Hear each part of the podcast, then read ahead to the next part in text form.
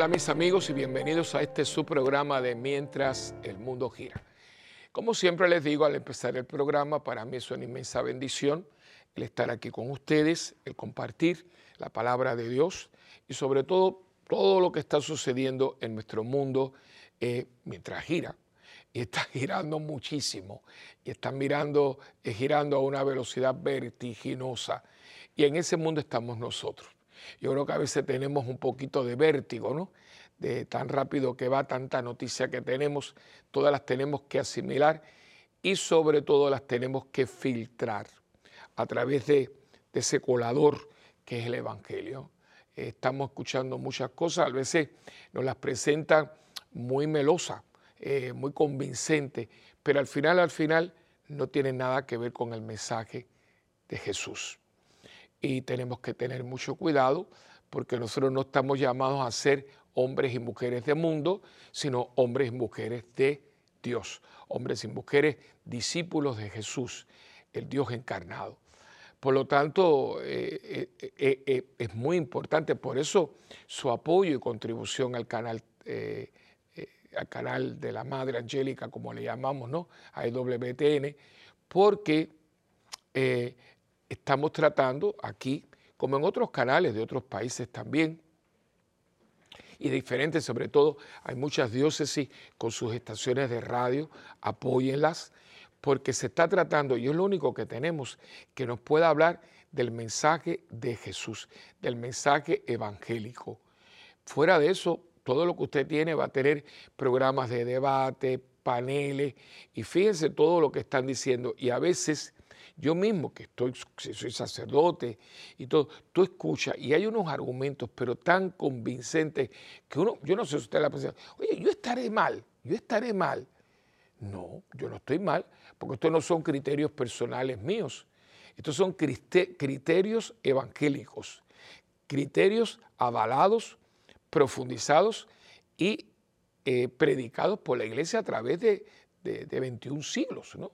O sea, que esto no es cualquier cosa y no podemos caer en la tentación de lo que es que el, mundo ha cambiado. No, el mundo no ha cambiado.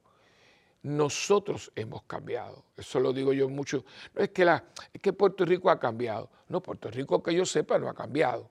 Ni Chile, ni Perú, ni Brasil, ni, ni Venezuela, ni Uruguay, ni Panamá. No, no han cambiado. Porque hasta donde yo sepa, todos los países están en la misma longitud y latitud que la última vez que se hizo una carta geográfica eh, del mundo. Eh, todo eso está en el mismo lugar. Lo que ha cambiado son las personas que vivimos en esos países, que muchos hemos eh, abandonado los principios y valores que por siglos nos habían transmitido, porque nos como decían, y eso sí nos dijeron, ¿eh? en eso no mintieron, eh, estábamos entrando en la nueva era. Claro, nunca nadie se tomó el tiempo de preguntar qué cosa era la nueva era. La nueva era y la nueva era, pero la nueva era era una era sin Jesús, una era donde ya el, trasfondo, el significado de, de los valores que teníamos como sociedad que era una sociedad judeo-cristiana, iban a ser cuestionados de tal manera y abandonados de tal manera que nos íbamos a encontrar en una sociedad occidental totalmente descristianizada. Y por eso ustedes ven cosas que ya, que ya eh, rayan en lo ridículo, que usted tenga una Navidad y en muchos lugares no te permiten en edificios públicos, en lugares públicos, tener un nacimiento poner a Jesús, a María y a José responsables del niño Dios. No, porque eso ofende. Pero ven acá, pero si estamos celebrando a pompa y, pompa y platillo, con adorno, con cosas y regalos, pero ¿por qué todo eso? ¿A qué se debe que yo tenga una fiesta? Si yo pongo una fiesta, que de esto hablaremos cuando llegue el momento, si yo preparo una fiesta y globo y cosas y comelata, entonces, oye, ¿qué estamos celebrando?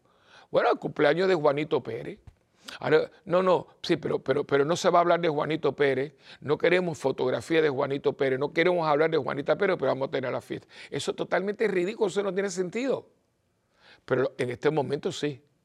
Se lo digo, usted puede tener de Santa Claus, pero no puede hablar de quién es la Navidad. Y digo esto, me estoy adelantando un poco, pero le pongo un ejemplo para que todo el mundo lo, entienda, que estamos muy cerquita, estamos ya prácticamente, bueno, prácticamente no estamos a final de octubre, ya lo que queda es noviembre y ya estamos en diciembre. Pero eso le digo, es, una pequeñita cosa. Y lo mismo pasa con la Pascua, y lo mismo pasa con un montón de cosas, de días libres, días libres. ¿Y por qué es el día de libre? No porque es San Fulano, pero a mí no me importa que es San Fulano, lo que me importa es que es el día libre. No, es, que esto, y usted no se da cuenta, y esto es lo que pasa, lo que ha pasado, que un día nos despertamos y tengo que tener cuidado porque es una gigantesca trampa. Y yo se lo digo, yo me pongo de ejemplo en el sentido de que yo que soy cura, y no un cura novelo, no acabo de... Y a veces digo, oye, espérate, pero es que porque me intoxica también, me contamino con el ambiente. ¿Seré que yo, pues como me dicen tantas veces, que uno es retrógrado, eh, que uno está viviendo en el pasado, que uno está fuera de tiempo, que a veces dice usted, usted es un, dinosaurio, pero ¿cómo un dinosaurio? Sí, porque eso ya las cosas han cambiado, estamos eh, en el espacio y usted todavía está en el tiempo de, los dinosaurios. No, aunque es que a veces uno se, a veces uno se, se, siente como Jurassic Park, ¿no? No, no, no somos dinosaurios, somos hombres y mujeres cristianos. Y el cristianismo se puede adaptar al momento, pero no puede cambiarse con el momento. Cuidado, ¿eh? Eh, de hecho, eh, está llamado el cristianismo a inculturizarse, a meterse la fibra de la, de la sociedad. Pero lo que no podemos hacer es cambiarnos, cambiar la esencia para poder llegar a la gente. Eso sí que no. Porque Cristo es el mismo ayer, hoy y siempre. No me lo, yo no puedo decir, no, porque Cristo es como tú y como yo. No, Cristo no es como yo. Cristo es Dios que se encarna que toma mi naturaleza humana e, y se hace semejante a mí en todo menos en el pecado. Cuidado, ¿eh? Cuidado porque yo no soy, él, no es como yo. Yo tengo, estoy llamado a ser como él, tanto en cuanto porque él es divino, yo no lo soy. O sea que esto, esto es serio. Y muchas veces, por falta de formación, por falta de, tomar el tiempo para nosotros conocer más a la fe, pues entonces caemos en estas trivialidades que tenemos y por lo tanto caemos en lo que caemos. Por eso parte de este programa, como todos los programas de WTN, tanto en español como en otros idiomas, la razón de ser era porque la Madre Angélica, esa monjita santa, previó, la Madre tuvo una faceta muy profética, y me tomo el tiempo porque es muy importante, hay un elemento de la Madre Angélica que nunca se ha tomado, por lo menos que yo sepa, nunca se ha hablado de él, que quizá yo un programa de quién es Angélica, Madre Angélica, una mujer profética, una mujer profética, porque ¿por en Birmingham? Todo esto, eso, eso es para un programa.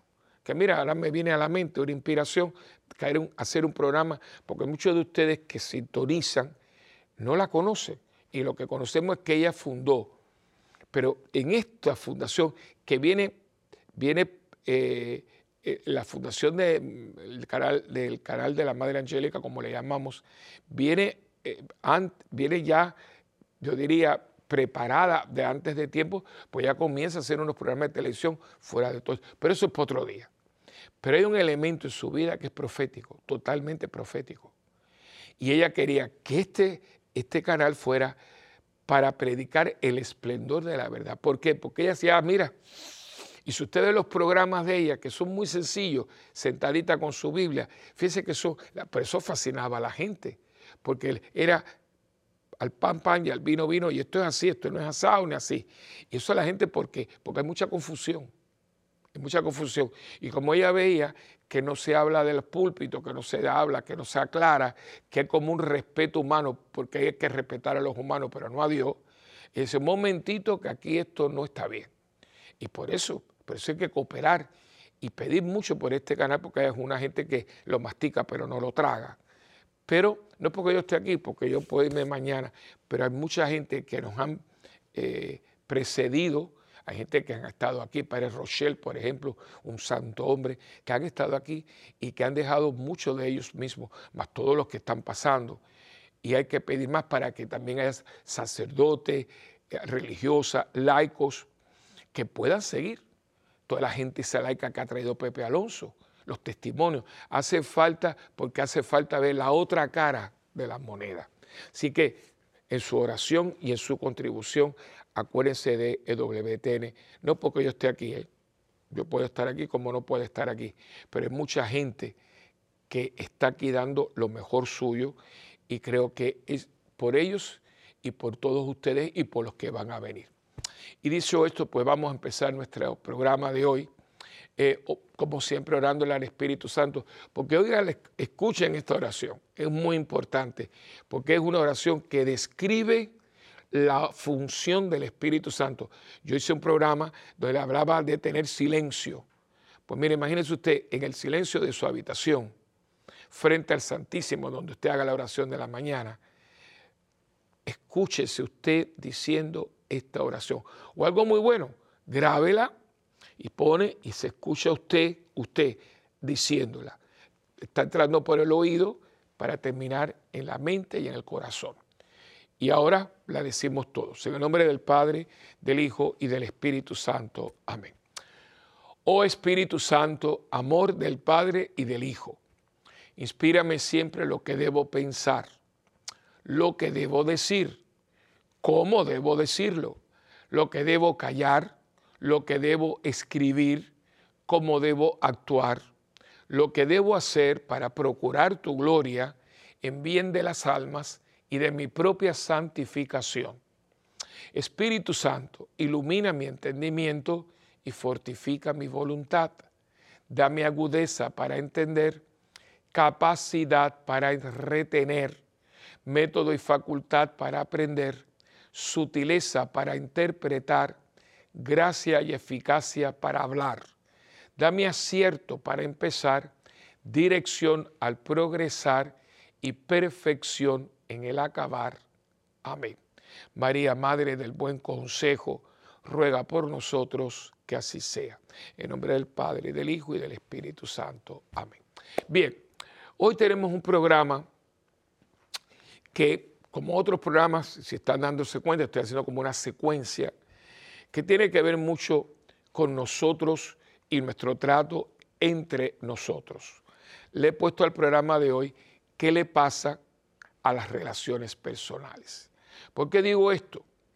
Porque están pasando los días, he comentado con, con otros compañeros sacerdotes, me gusta siempre ver que cómo están ellos, cómo les está yendo, cuál es la dinámica de sus parroquias, a los que están retirados que ayudan en parroquias y sobre todo eh, psicólogos, especialmente psicólogos, algunos psiquiatras, psicólogos, eh, algún médico generalista, internista, eh, que somos amigos, y, y ahí veo que está, vamos, estamos teniendo un consenso, que hay una, una eh, como una falta de comunicación muy grande, hay mucha agresividad, eh, una intolerancia imponente, ¿no? una polarización muy grande en la sociedad. Y digo, pero, pero ¿por qué? ¿no? Eh, y voy viendo que todo esto es relaciones personales, interpersonales, ¿no? Eh, en el matrimonio, por ejemplo, eh, la calidad de relaciones afectivas totalmente desproporcionadas. y uno dice, bueno, ¿qué pasa, no? Eh, porque yo he tratado por muchos años con matrimonios y conozco, conozco ahora mismo, yo les he hablado a ustedes en unos programas pasados de mi querida amiga Nereida, ¿no? Y el 8 de septiembre cumplían 52 años de, de casado. Y el día que fuimos a la casa mi hermana y yo, este, Teddy estaba destruido, destruido. Y como eso lo he visto con, eh, cuando murió Joaquín con Nureya, su esposa, que eso eran sesenta y pico, y en la parroquia ahora es chichita. De toda esa gente son matrimonios. Y, y, con sus altas y sus bajas, pero había, eh, en, vez de separarse, eh, los años lo fue uniendo, que esa gente se olían se, las miradas, ¿no? Eh, varios de ellos me dijeron, yo sabía que algo pasaba porque aunque no me lo dijera, yo lo veía en él, lo veía en ella, ¿no? Y de pronto ahora veo que estas frases que a mí me, me, me, me revela mucho, ¿no? Que una persona dice, llevamos 18, 20 años de casado y yo en este momento no siento nada por él o por ella. Yo no voy a hacer un programa de matrimonio porque yo tendría que tener una persona también que me ayudase, porque también ahí está la parte psicológica. Pero yo me pregunto, ¿qué sucedió en los 18 años que me pueda haber llevado a mí a, a este punto donde yo pueda decir, porque no es cualquier que diga, mira, eh, tenemos el que yo pueda afirmar es que yo no siento nada por esta persona.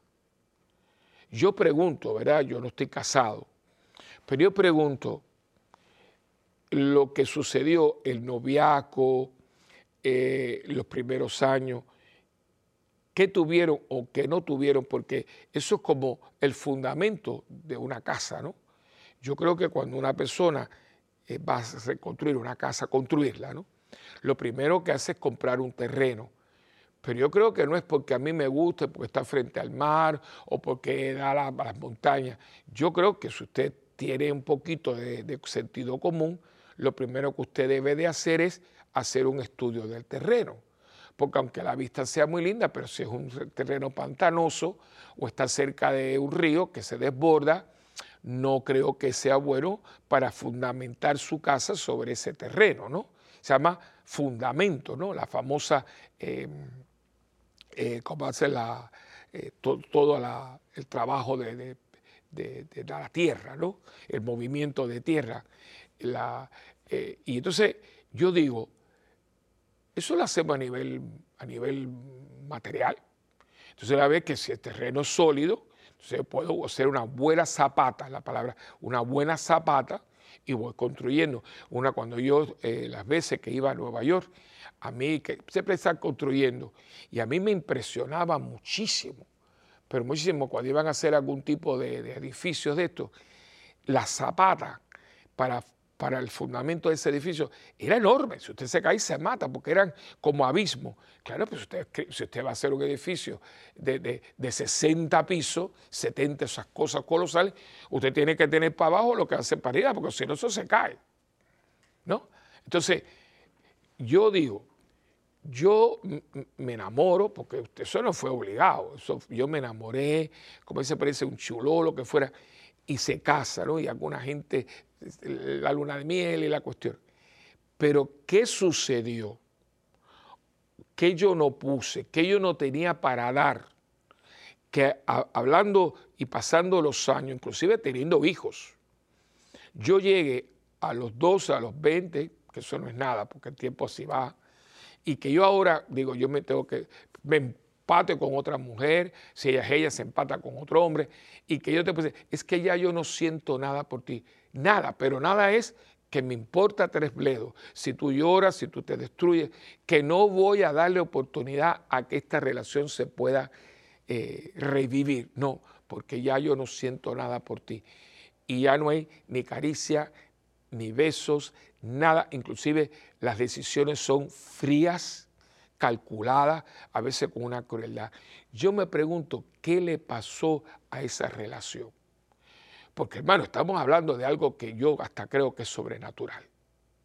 Porque lo más básico de, la naturaleza humana, yo creo que hay momentos que, como dicen por ahí, corazón nadie manda, eh, miramos para donde no tenemos que mirar.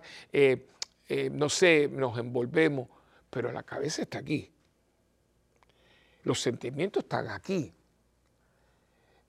Los principios y los valores están en nosotros. ¿Qué sucedió?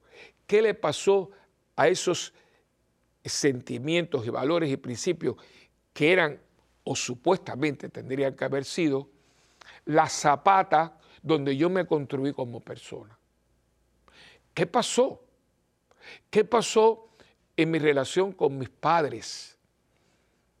cómo yo los vi, algunos, yo no quiero saber de mis padres, pero ¿cómo que tú no quieres saber de tus padres? Si todo lo que tú eres, todo lo que tú has estudiado, todo lo que tú te has puesto, todo lo que tú has tenido, viene de ellos. No, no, yo no tengo, porque mi papá era así, mi papá era así. O sea, pero todo lo de tu papá fue negativo. Todo lo de tu mamá fue negativo. Eh, ¿Qué, nos han dicho? ¿Qué hemos escuchado? ¿Cómo lo hemos procesado? Estoy haciendo interrogantes porque este programa es, es, un, es, un, es un interrogatorio, ¿no? ¿Qué le pasó a nuestras relaciones interpersonales? ¿Qué me pasó a mí con Dios? Eh, que yo era y yo era y yo era y de pronto no soy nada, ¿no? O sea, yo era, no, porque yo era catequista, ¿no? Yo di, eh, yo preparé niño de primera comunión y ahora yo no creo ni la madre de los tomates. ¿Qué pasó? Porque eso era la relación que usted tenía. O todo era una payasada o todo era una... No, pero es que ahora yo ahora entiendo. ¿Entiendes qué? ¿Qué entiendes ahora que no entendiste anteriormente? A otros dicen, no, es que yo he madurado. O sea, que mi madurez me lleva a negar lo que yo siempre tuve como algo mío. Porque no es que a mí me adoctrinaran, no es que a mí me, me forzaran, es que yo lo creí. ¿Y qué pasó con la creencia? ¿Quién me lo quitó? ¿A quién yo escuché? ¿Qué cosa me influenció? Pero creo que esto también merece, o sea, eh, eh, la peseta, la moneda que usted tenga en su país, pero ahí siempre tenemos en los países una moneda. Fíjese, la moneda tiene un valor, pero tiene dos caras, ¿eh? Tiene dos caras. En una estará un prócer, en el otro estará un, edificio eh, emblemático, tradicional, pero tiene dos caras. Entonces, a veces vemos esto no, porque el, aparte con mi esposa o mi esposo, no, no, porque esto y lo otro. Pero no hubieron momentos agradables, que fue lo que yo me atrajo. Nosotros tenemos eh, una actividad que hacemos, la, habíamos suspendido por lo que ha pasado, pero eso fue algo que a mí se me ocurrió para precisamente darle a la pareja un fin de semana largo, eh, donde estuvieran ellos solos, sin niños, sin perros, sin gatos, sin nada, en un lugar bonito. Un año se hace en Puerto Rico, otro fuera de Puerto Rico, y yo les puse escape romántico, ¿no? Este año, si Dios quiere, vamos a ir. Eh, y eh, supuestamente son alrededor de 25, mínimo 25, a veces hasta 30, 40 parejas, y hemos ido a lugares y, tenemos dinámica en los lugares, vamos a lugares muy lindos, eh, tenemos una conferencia, una, tenemos una noche romántica, hay un poco de todo. Y en una de las veces es como una de las noches que todo el mundo está vestido de kaki blanco, muy bonito. Eh, y entonces tienen muchas eh, cositas, juegos, y hay una noche en que ponemos a la pareja, ¿no? Todo el mundo tiene que hacerlo. Entonces ponen dos sillas, entonces y hay un moderador, ¿no? Que el único que está colado ahí soy yo, porque todos los demás son parejas, eh, hombre y mujer, por supuesto. Entonces, eh, dice, dile a él o dile a ella lo que a ti te gustó de él o de ella cuando tú la vistes. E, es impresionante porque lo primero, y no puedes bajar, yo no puedo bajar la, la, vista, tengo que, mirándola ahí a los ojos, ¿Qué fue lo que a mí me llamó la atención? Hermano, ahí hay llantos, ahí hay momentos. ¿Qué fue lo que te llamó la atención? Tal te llamó la atención que tú decidiste dejar padre y madre la seguridad de tu hogar para unirte a esta persona. ¿Qué pasó? ¿Qué fue? Y que ahora después de 15, 20 años dice, yo no siento nada por eso. O sea, que aquello qué cosa fue, un follón, perdona la expresión, un calentón de momento, o ahí hubo algo que fue importante, eh, fundamental, eh, diría sólido. ¿Qué pasó? ¿A quién? ¿Quién apareció en el camino? Porque, cuidado, ¿eh? que ese ser malévolo se viste de muchas maneras. Es que conocí a una persona que es muy buena, muy buena. Tan buena que sabiendo que tú eres casado, te movió la colita. No entiendo. No, lo entiendo. Quizás, ah, porque usted es de otra época. Bueno, sí, yo he, llegado, yo llegado a la conclusión de que yo soy de otra época, cuando aprendíamos sentimientos de esencia y sobre todo fidelidad. Yo soy de otra época. Definitivamente sí, porque había decencia, había fidelidad, había compromiso. Yo claro que una época donde no pensaba tanto en mí que no pudieran darme cuenta que hay otra persona. ¿Ve? Claro que es otra época. Pero es que en esa época yo estaba muy orgulloso de esto, ¿no? ¿Qué pasó que yo ahora cambié la época de primero yo, segundo yo, tercero yo? Y si hay algo más, también para mí, porque yo me lo merezco. La famosa época del yo me lo merezco. ¿Y los demás? Y mi esposa que me ha dado la vida y me ha dado mis hijos. Porque los niños esos que están ahí, ¿cómo llegaron? Por laboratorio. Llegaron una probeta o fue una noche que creo que fue tan placentera que imagínense que ella concibió por mí, porque ella es la gente, porque ella queda eh, preñada como ella, ella queda encinta, es por mí. ¿Qué pasó? O sea, eso se olvidó. Y entonces, de pronto, no, porque ella fue mi novia anteriormente. Bueno, pero eso existía. O sea, cuando tú la conociste a ella o tú lo conociste a él, tú tenías, habías tenido un novio, otra novia, y por qué en ese momento obvias aquella relación, casas esto, haces todo lo que hiciste para entonces después decir, no, esta no es. Pero ven acá, las cosas ahora se cambian, se quitan, se ponen. ¿Y dónde están los sentimientos de las personas? Nos importan los... ¿Qué le pasaron a la ¿Qué le pasó a las relaciones personales? ¿Qué pasó? Me parece que el yo se ha inflado de tal manera que está fuera de proporción. Y claro, cuando mi yo sale de lo que tiene, pues yo tengo una cabida para mi yo. Yo tengo que amar a la gente como al prójimo como a mí mismo. Y o sea, yo tengo que tener una relación conmigo sana y proporcionada. Pero cuando se sale de los cabales, entonces ya yo no estoy en relación con la gente y la gente en relación conmigo. yo estoy ahora como punto de referencia para que la gente me sirva a mí y yo me sirva de la gente. Creo que aquí hay unos puntos muy importantes. Dice, ¿por qué esto no está funcionando? Pregúntese por qué el mundo no está funcionando. ¿Por qué nosotros tenemos un montón de familias rotas? ¿Por qué tenemos tantos niños con problemas emocionales? Porque nos guste o no nos guste, tú y yo somos resultado de dos personas, mami y papi. Imagínate si mi mamá es un vientre alquilado. y mi mamá, ¿quién es? Un vientre alquilado que yo pagué. ¡Wow! Mi relación maternal, filio maternal, filial maternal, es con un vientre alquilado. Y la gente me quiere vender a mí eso como algo normal. Hermano, si eso es normal, yo sinceramente soy anormal.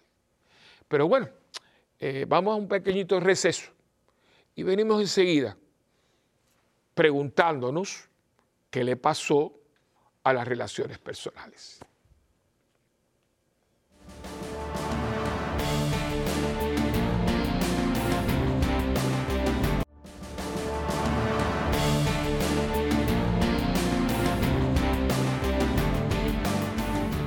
Bueno, pues aquí con ustedes, como siempre, eh, dándoles un texto bíblico que pueda ayudarles, no significa que es el único, ¿eh? a lo mejor el Espíritu Santo les revela otro texto, fantástico, bendito sea Dios, pero yo siempre tengo uno para que ustedes puedan. Y en el Evangelio de Juan, capítulo 13, eh, se conoce como la despedida. Ya Cristo ha resucitado, ya lo han visto y ya se va a ir, ya, ya va a ascender al Padre, a ocupar el puesto que le corresponde, que de allí vendrá a juzgar a vivos y muertos, ¿ves? Ya vendrá en gloria, como dice en el Evangelio de Mateo, el juicio final, ¿no? Ya no vendrá en un pesebre acompañado de animales, no. Allí vendrá con gloria, eh, rodeado de los ángeles, de todo el poder que le corresponde como Dios que es y vendrá con gloria para jugar a vivos y muertos, y vendrán, a uno los pondrá a la derecha, al otro los pondrá a la izquierda, y les preguntará, eh, porque yo, y ahí saben ustedes cómo fue, ¿no? Eh, cómo va a ser. que Dios nos ampare y tenga misericordia de nosotros, y hayamos hecho lo más posible para hacer lo que Él nos ha pedido, que lo veamos en el prójimo para ser hombres y mujeres de prójimo, porque Él es el que nos da la capacidad para salir de nosotros mismos y ser hombres y mujeres de prójimo. Bueno, pues en, este, en esta despedida, es, como ya una persona que tiene un momento, tiene un momento y tiene la, bendición de poder despedirse, ¿no? Un papá le dice, bueno, sean ustedes así, sean ustedes de esta manera, e hijo, mira, eh, encárgate de esto. Bueno, una despedida. Y en esa despedida, en el versículo 34-35, es muy lindo porque dice, les doy un mandamiento nuevo, que se amen los unos a los otros,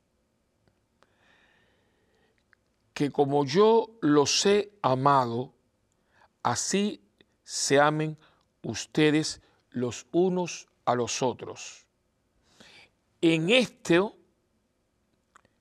eh, versículo 36, en esto conocerán todos que son discípulos míos, si se tienen amor los unos a los otros. ¿Ve? Es el tema básico del cristianismo, el amor. Pero como también esto lo hemos prostituido, porque ahora le llamamos amor a cualquier cosa que vayan por ahí, al punto de que yo se los he dicho a ustedes, ¿verdad? Yo les he dicho a ustedes, y esto lo he repetido yo creo que hasta la saciedad, no sé si alguien me ha hecho caso, ¿no? Pero cuando dice, vamos a hacer el amor, pero qué disparate es ese. Y nos hemos creído, y se lo ha dicho a la gente, oígame, y lo han traducido a todos los idiomas. Yo, yo he escuchado eso en español, en portugués, en, en italiano, en qué más lo en francés. pero, pero, pero ¿quién sacó esa barbaridad? Usted, hacer el amor, el amor, ahora resulta que el amor se hace. Bueno, dígame los ingredientes por favor, ¿dónde compra los ingredientes? Vamos a hacer, y perdone la, crudeza, ¿eh? con mucho respeto, como el que ustedes se merecen. Diga la verdad, vamos a tener sexo. Vamos a tener una relación sexual, que es parte, es parte de una relación amorosa dentro de un contexto. Porque si algo ha bendecido siempre la iglesia es la sexualidad humana. Porque el mismo Señor se lo dijo, multiplíquense. Y nos dio los elementos para poder multiplicarlos, ¿no? Aunque ahora la gente quiera cambiar también como nosotros nos multiplicamos, ¿no? Porque lo que usted tiene es para, para continuar la raza humana. la, genitalia del ser humano es esa, ¿no? Para nosotros poder seguir procreando, pues se nos acaba la raza humana, ¿no? Pero también ahora creemos, yo me quiero quitar y yo me quiero poner, ¿no? O sea, siempre es vamos a quitar, vamos a interrumpir la creación de Dios. No, vamos a sacarlo porque Dios no sabía lo que estaba haciendo. Nosotros sí porque somos más inteligentes que Dios. Ok, vamos a dejarlo ahí. Pero eh, la iglesia siempre ha bendecido porque Dios lo dijo. Dios los crea hombre y mujer. Hombre y mujer los creó. Los bendijo y le dijo multiplíquense. Fíjense que es uno, dos, tres. Creación del hombre y la mujer bendición del hombre y la mujer, capacitación del hombre y la mujer para continuar la raza humana. Ahí está, ahí está. Que lo querramos cambiar, eso es otra cosa y no vamos a hablar de eso ahora. Y la iglesia lo bendice, inclusive hay un sacramento que es parte de toda esa realidad matrimonial, que es para la mutua edificación, mutua comunicación y mutua santificación de los cónyuges y la realización de tener una familia, de procrear, ¿no? Pero está dentro de un elemento, no, no es que eh, es solamente eso, ¿no? Pero entonces vamos a hacer el amor, ¿qué cosa? Es ir a la fornicación, vamos a ir a la cosa, y al otro día, yo ni me acuerdo, de hecho hay un rapero eh, que ore mucho, pero yo, yo lo conozco, muchacho que era inclusive monaguillo y todo, pero eh, como tantos otros, ¿no? ¿Qué pasó? qué pasó, qué estaba, pero eh, él lo dijo, él dejó los monaguillos, yo la historia la conozco muy bien, unos padres excelentes que tiene, que rezan mucho por él. Él en un momento dado, muy formal, él no fue a su sacerdote y le dijo, mire, yo no, porque yo eh, quiero ser famoso. Y yo, por lo tanto, siendo monaguillo, no puedo, pues yo sé, y sé rapero, y no creo que llegue mucho, pero bueno, uno nunca sabe, porque aquí ahora no cantas y todo, y cuando viene, viene, tienes una fortuna. Pero no voy a entrar ahí. Eh, y él eh, sacó un rap que decía, oigan esto, él estaba tan borracho que después de haber tenido sexo contigo, hoy no me acuerdo de tu nombre. Qué letra más bonita. Uh. Y supuestamente hicieron el amor.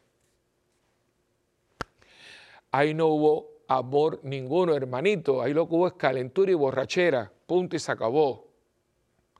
Pero nosotros seguimos diciendo lo mismo. No, usted no tuvo amor. Hubo una noche de calentura, de pasión, si quiere ponerlo bien, eh, bien eh, emocional, fue una noche de fogaje y de pasión desordenada.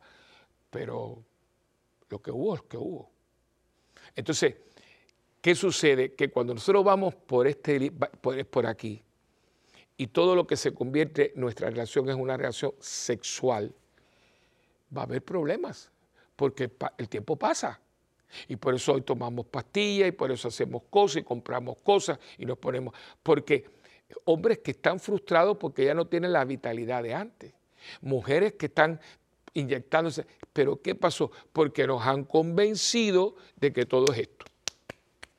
Y claro, cuando usted fundamenta su relación matrimonial, afectiva en esto, por supuesto que va a tener problemas muy grandes porque entramos en pánico cuando cumplimos los 50. Hay gente que cae en depresión. Ay, ya tengo 50 años. Pues dele gracias a Dios porque hay gente que se murió a los 20. Y hay unas posibilidades tremendas. Y si usted hubiera crecido para adentro y no para afuera, usted estuviera en este momento casado con 50 años, su mujer a lo mejor con los 50, 50, 48, 40, y hubieran estado así, al punto de que usted no podría vivir sin ella y ella sin usted. Pero algo o alguien se metió y usted no se dio cuenta porque no tenía una preparación espiritual. Y usted va a decir, ahí viene el cura con el sermoneo. Yo no vengo con ningún sermoneo. Años, hermanos, años, años porque toda la, todo tipo de relación, hasta con un animalito, requiere tiempo, dedicación, esmero y perseverancia. Esto no es así porque es así. ¿Ves? Porque yo tengo el animalito más fiel, es el perro. Pero si todos los días le da una patada y no le da de comer y todo, ese perro puede un día morderlo. Pero no es porque no lo quiera, es que usted ha abusado tanto que te va a morder. Entonces, ¿qué es lo que yo no he hecho? ¿Qué le pasó en nuestras relaciones personales? ¿Por qué yo no me, llevo con mi papá? ¿Qué pasó ahí? O del padre para el hijo, o del hijo para el padre, o la madre que no avaló al padre, o la madre que... Todo esta, eh, este em, eh, desbalance que hay, ¿no? Eh, es lo que ha creado, porque padre y madre son uno cuando vienen a educar a sus hijos. Y si ustedes no están de acuerdo, no lo dicen delante de sus hijos. Ustedes se van a la habitación y cuando los niños estén durmiendo y con la puerta cerrada, bien cerrada, que no se oiga ni el sonido del viento, mira chicos, se te fue la mano, mira esto, y ustedes dos trabajan juntos, no se pongan a competir quién lo quiere más delante de él, porque los niños no son tontos. Y van a empezar a ponerlo uno en contra del otro para sacar lo que ellos quieren pero no hay autoridad porque la autoridad la tienen los dos. Y la autoridad a usted se la dio Dios. Usted como padre no tiene autoridad, la autoridad le fue dada por Dios el día que usted concibió y dio a luz a un niño. Ese día usted recibió una bendición y una autorización por parte de Dios para educar a ese niño y se lo devuelva a Dios.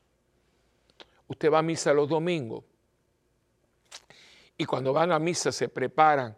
Usted el niño está viendo desde chiquitito una una manifestación o que están viendo que llegan tarde, que cuando están de vacaciones no van a misa.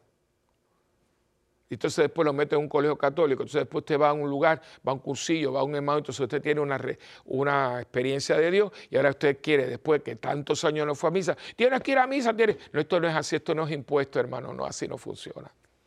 No, no funciona. Lo máximo que puedes hacer es sentarte con tu hijo y decirle, quiero que ustedes entiendan que yo he tenido una experiencia muy grande. Ojalá lo hubiera tenido antes y les pido perdón por no haberla compartido, pero de ahora en adelante yo quiero que ustedes entiendan que yo he encontrado a Dios y quiero dárselo. Y pido perdón y le pido perdón a ustedes por no habérsela brindado antes. Pero por lo menos los niños vean que no es que usted un día cambió el cassette, cambió el disco duro y empezó con otra cosa porque yo, yo el único punto de referencia que tengo son de paz. Mi única relación para relacionarme con el prójimo son mis padres. Y si mis padres a mí no me dan valor y no me dan principios, y si mi papá lo mismo ir a misa o no ir a misa, después no me estén preguntando que porque yo no creo en nada. No es que usted me mande a mí para una universidad muy grande, que usted me gaste dinero con una escuela muy grande. La mejor escuela es la casa. Y los valores que yo voy a tener pueden ser reinforzados en la escuela. Y hace falta una buena escuela una buena escuela y asegúrense que sea una escuela buena. Y si es católica, que sea buena, porque hay escuelas que tienen el nombre de católico, pero no hay nada, no hay mucho, ¿no? No se preocupa. Yo estoy un poco impactado porque eh, aún en mi familia yo veo que sí, las escuelas buenísimas, eh, las escuelas católicas se han eh, afamado por la preparación intelectual de las personas que salen. Pero el lunes cuando nuestros estudiantes llegan les preguntamos si fueron a misa el domingo o vamos en la clase de religión, porque la escuela, en la escuela católica hay religión, ¿no? ¿Y de qué fue el evangelio del domingo? Ah, no, pero eso es violentar a los estudiantes. Yo no creo que es violentar a un estudiante, porque si en la escuela católica se está viviendo la vida, la fe católica, yo creo que el maestro de religión, que espero que no sea una vez a la semana, yo creo que sea bastante frecuente, porque química es toda la semana, la matemática es toda la semana, la gramática es toda la semana, y la religión va a ser una vez a la semana. Pero, pero ¿qué hace que esa escuela sea diferente? La religión, porque si no fuera una escuela privada de gran prestigio y de gran intelectualidad, ¿no? Entonces, que yo, maestro de religión, diga, bueno, vamos a hablar del Evangelio del domingo.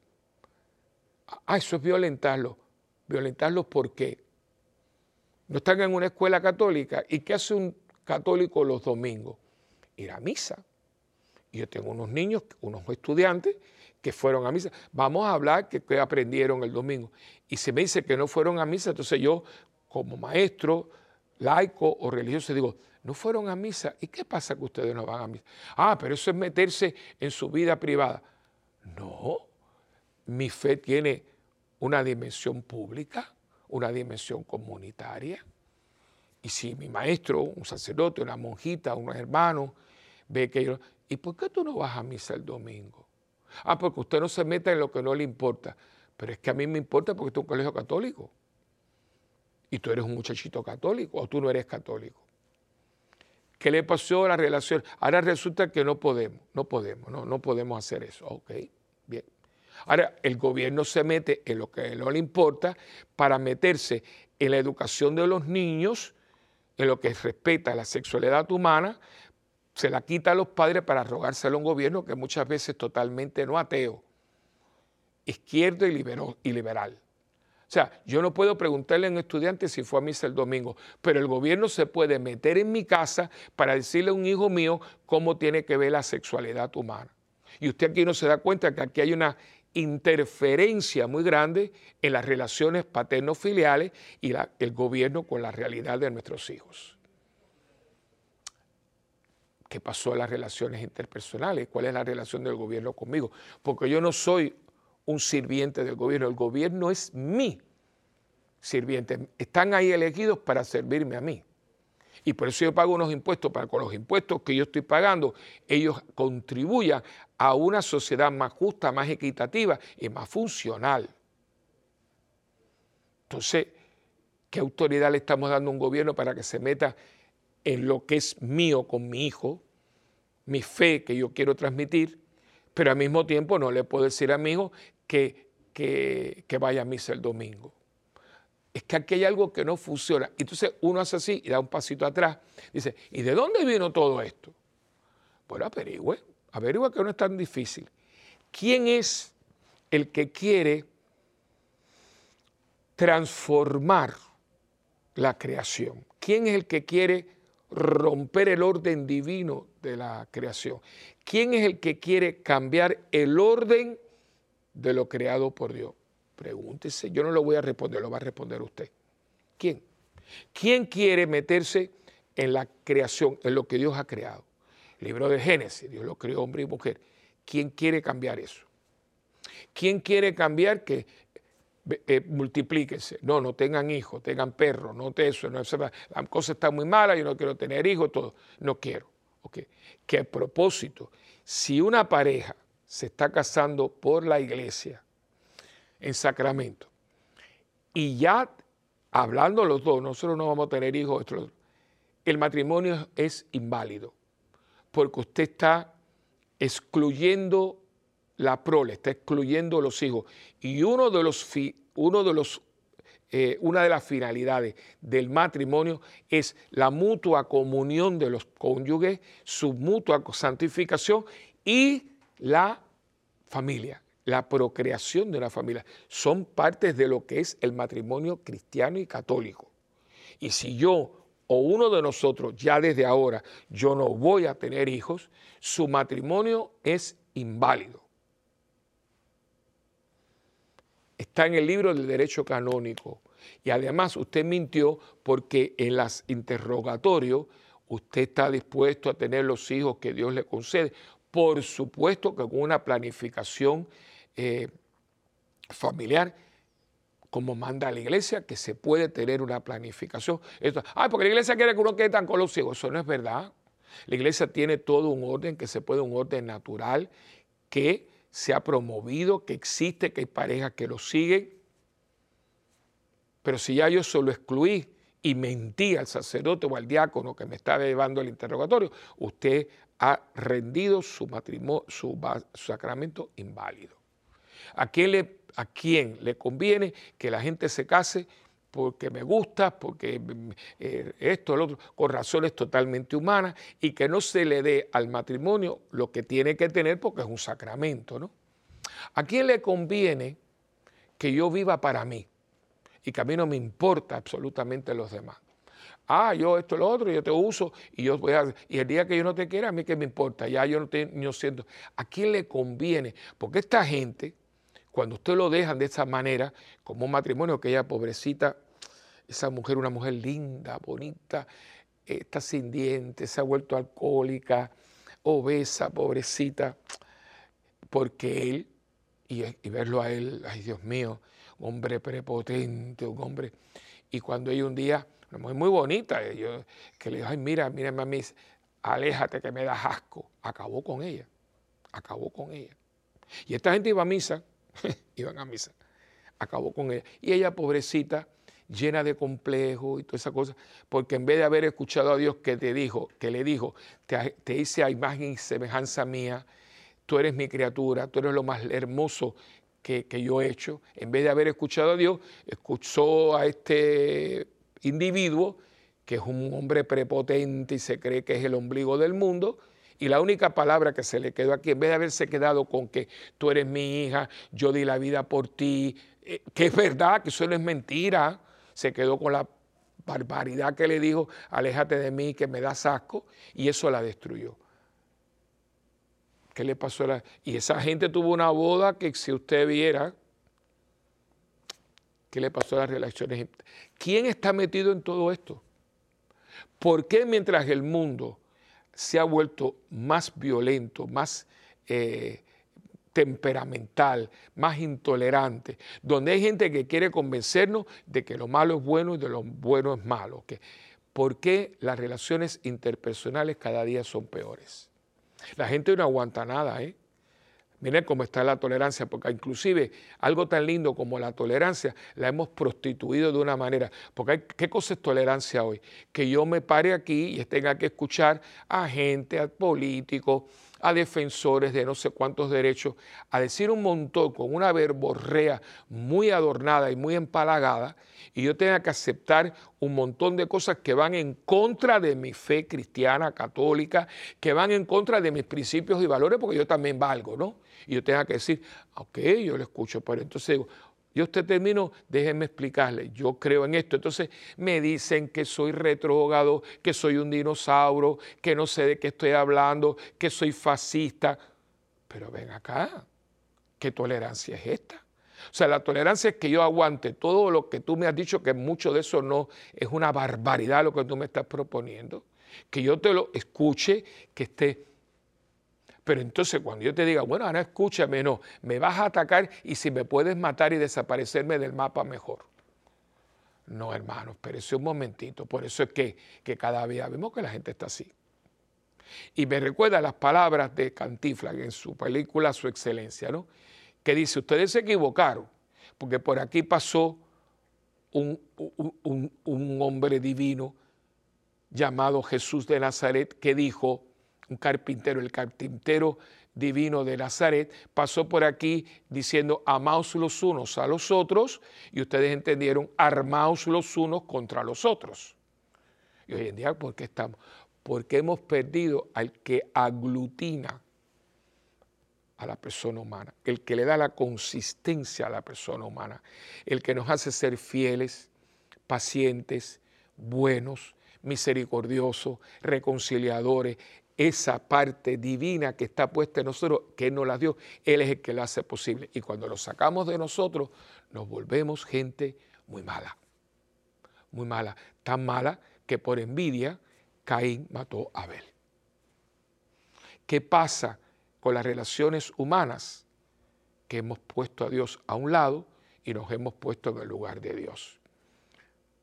Vamos a tratar algo vamos a poner Dios otra vez en nuestras relaciones humanas y yo estoy seguro que esto puede mejorar. Bueno, hemos llegado prácticamente ya al final de este programa.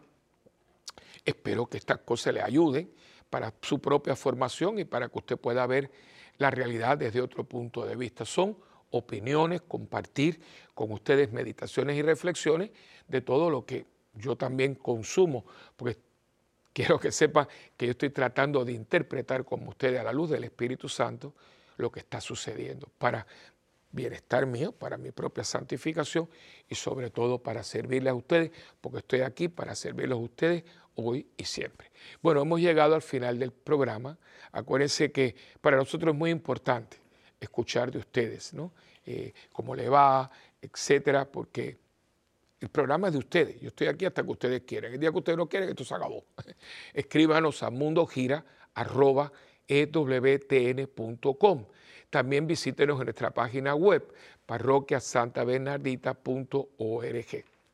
Y también estamos en YouTube, Santa Bernardita TV, que ahí están los retiros y las misas y todo lo que hacemos en la parroquia.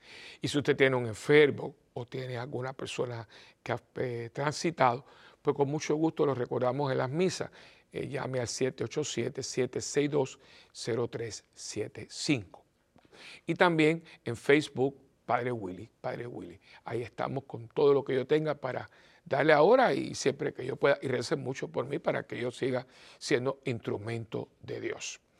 Y eh, recuerden que usted y yo tenemos una alianza.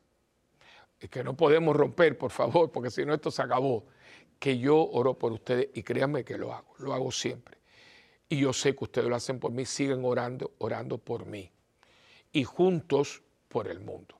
Y acuérdense de sus donaciones, su oración y su contribución nunca es poca.